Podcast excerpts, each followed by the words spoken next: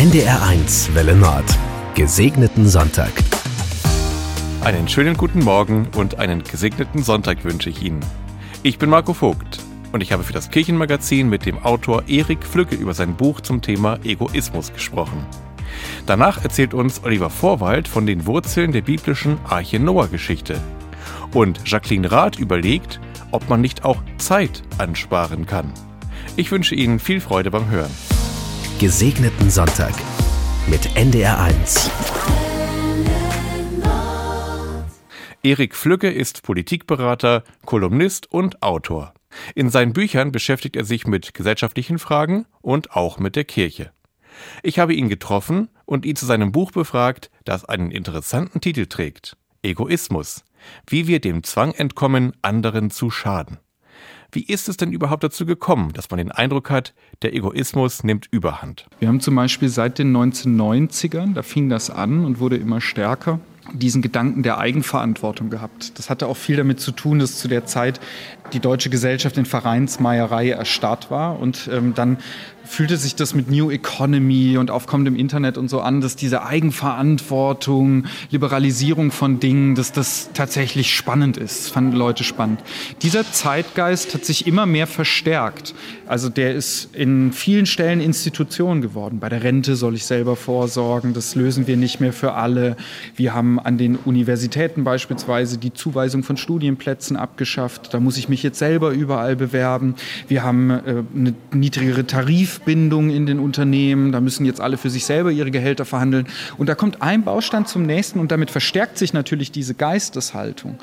Und ich glaube, wir sind jetzt an so einem Punkt wie damals in den 1990ern, wo man nicht sagen muss, wir sind erstarrt in Vereinsmeierei, sondern ehrlich gesagt sind wir erstarrt in Egoismus, also in zu viel Ich-Bezogenheit. Und das wird aggressiv in der Gesellschaft und prallt aufeinander. Und da glaube ich, dass es jetzt genau wie in den 90ern den Gegenimpuls gab, auch wenn man dann ahnen muss, dass er 30 Jahre später wahrscheinlich wir auch alle dann wieder sagen, ah, die Gesellschaft ist zu eng und dann brauchen wir wieder mehr Freiräume. Der Egoismus ist zu viel geworden, sagt Erik Flücke in seinem Buch.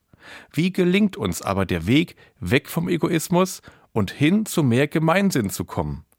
Erik Flücke sagt, wer mehr Gemeinsinn fordert, erhält zwar viel Applaus, bekommt bei Wahlen aber keine Mehrheiten. Ich fand es mit am auffälligsten rund um Corona, als Menschen auf den Balkonen geklatscht haben für das Pflegepersonal.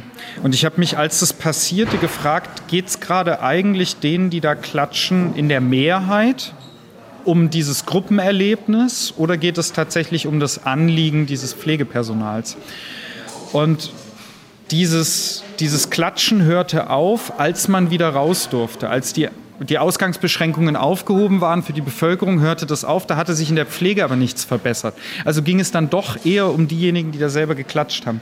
Und daran merkt man, dass häufig dieser Wunsch, ich möchte mehr Zusammenhalt, einfach eher sich um sich selber dreht, als um wirklich den Zusammenhalt, um die Gemeinschaft deswegen ist es umso wichtiger, sich anzugucken, was kann man eigentlich politisch erreichen, weil wenn ich nur sage, ja, jetzt brauchen wir halt mehr Gemeinsinn und keiner wählt das, dann werde ich ja keinen Erfolg haben. Also bin ich der Überzeugung, dass wir politisch wieder an Stellschrauben drehen müssen und sagen müssen, zum Beispiel, dass wir Förderbedingungen verändern. Dafür brauche ich also dafür brauche ich kein Riesenwahlprogramm. Ich kann, wenn ich ein Ministerium leite, sagen, unser Förderprogramm, da kriegst du nur Fördermittel, wenn ihr euch zu zweit als Kooperation von zwei Verbänden, Organisationen oder wie auch immer bewerbt.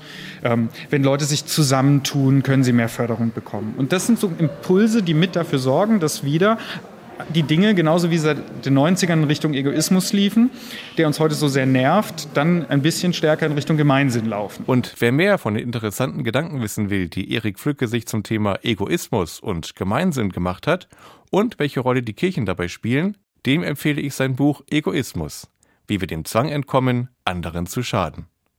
Und im nächsten Beitrag lernen wir wieder etwas dazu. Wenn es so wie über Weihnachten im Norden tagelang wie aus Eimern schüttet, dann spricht man auch von sintflutartigen Regenfällen. Eine Redewendung, die sich auf die biblische Geschichte von der Arche Noah bezieht. Oliver Vorwald erzählt uns heute von der Geschichte hinter dieser Geschichte. Die Arche, Immer wieder Stoff für Inspiration, Träume, Visionen. Zuletzt für ihn, den viel umstrittenen Elon Musk, Milliardär und Unternehmer.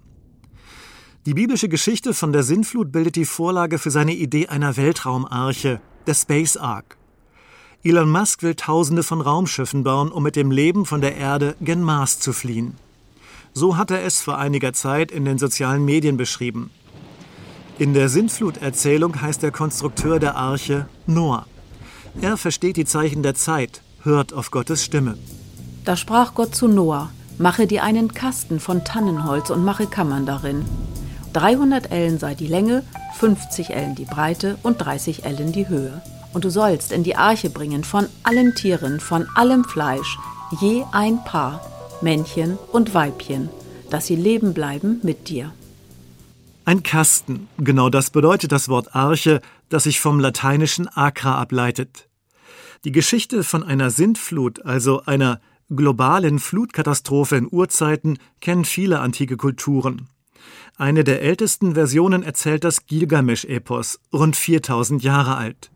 Entstanden in Mesopotamien, dem Zweistromland. Zwei Flüsse münden ins Meer, es gibt Kanäle, Staudämme, sozusagen das Niedersachsen des Orients.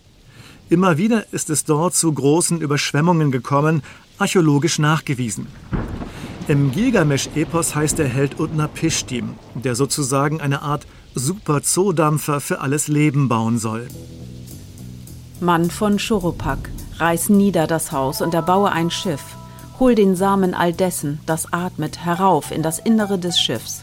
Genau gleich sollen sein seine Breite und Länge.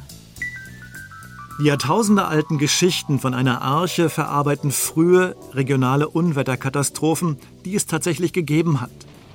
Aber anders als bei der Vision von einer Space Ark, der Weltraumarche von Elon Musk, geht es nicht um eine Flucht von der Erde, sondern Leben hier in dieser Welt zu retten und zu bewahren.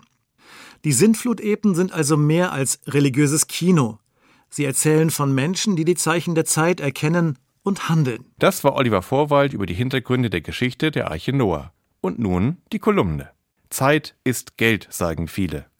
Warum dann nicht auch die Zeit als Rücklage zur Bank bringen? Aber ganz so funktionieren die Zeitbanken dann doch nicht. Jacqueline Rath verrät, was es mit dieser besonderen Art zu sparen auf sich hat. Wie kann ich Zeit sparen? Das haben auch Sie sich sicherlich schon mal gefragt. Sei es bei der Arbeit, um noch mehr zu schaffen, oder im Berufsverkehr bei der Auswahl der schnellsten Route. Aber was wäre, wenn Sie wirklich Zeit ansparen könnten? Sogar auf ein Konto. Und sie dann später zurückbekämen, wenn Sie sie brauchen. Wer jetzt an Michael Endes Momo denkt, bekommt gleich ein ungutes Gefühl. Schließlich stehlen da die grauen Herren den Menschen die Zeit mit ihrer Zeitsparkasse. Es gibt sie aber wirklich, sogenannte Zeitbanken. Und die haben dabei nichts Böses im Sinn. Wer bei solch einer Organisation angemeldet ist und einem Menschen hilft, sei es im Haushalt, beim Einkaufen oder dem Arztbesuch, der sammelt die Stunden auf seinem Konto. Und wer später im Alter einmal Selbsthilfe braucht, der kann diese Stunden dann bei der Bank einlösen. Immer mehr Menschen möchten auch im Alter noch selbstständig sein und in ihrem eigenen Zuhause wohnen bleiben. Weil oft keine Angehörigen in der Nähe wohnen, wird das jedoch immer schwieriger. Da ist die Zeitbank dann für viele eine Absicherung, um zu wissen, da ist später jemand, der mir hilft, mit dem ich mich vielleicht sogar anfreunde oder auch einfach nur einen Kaffee trinken gehen kann. Auf den ersten Blick ein super Modell, diese Zeitbanken, obwohl es für mich als Christin auch einen bitteren Beigeschmack hat. Selbstloses Geben, echte Nächstenliebe, das ist das ja nicht. Nicht wie bei einem Ehrenamt, für das ich nichts verlange. Es ist eher ein Tauschgeschäft. Aber es verspricht eben auch Sicherheit und die wünschen sich viele Menschen. Vielleicht ist diese gesparte Zeit am Ende ja auch doppelt gewonnene Zeit. Nicht nur, weil ich fürs Alter abgesichert bin, sondern weil ich einen Menschen kennenlernen durfte, dem ich sonst nie begegnet wäre. Danke an Jacqueline Rath. Und mit diesen Gedanken geht der Kirchenpodcast für heute zu Ende. Ich bin Marco Vogt und ich wünsche Ihnen noch einen gesegneten Sonntag. Tschüss, bis zum nächsten Mal.